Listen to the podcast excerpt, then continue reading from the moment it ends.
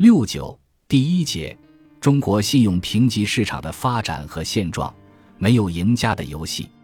我们在前面关于国际评级的部分了解到，国际评级是伴随资本市场发展起来的，投资者高度认可评级的价值，促使国际评级机构在全球金融市场建立了话语权。国际评级关系到发债成功与否、成本高低和投资者的构成。同样道理。中国的信用评级行业是伴随着国内债券市场快速发展起来的。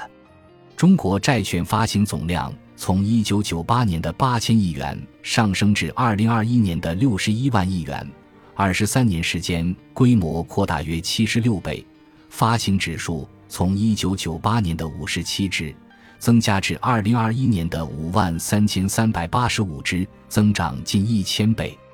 其中，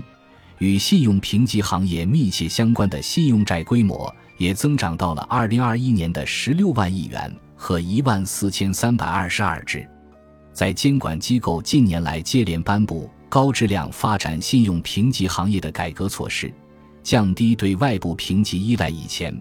中国无论在任何一个市场，交易所和银行间市场发行债券，必须要取得债项评级，而且无论是定价。入库还是投资方对评级都有要求，因此极大促进了中国评级行业发展。中国市场形成了如下几个特点。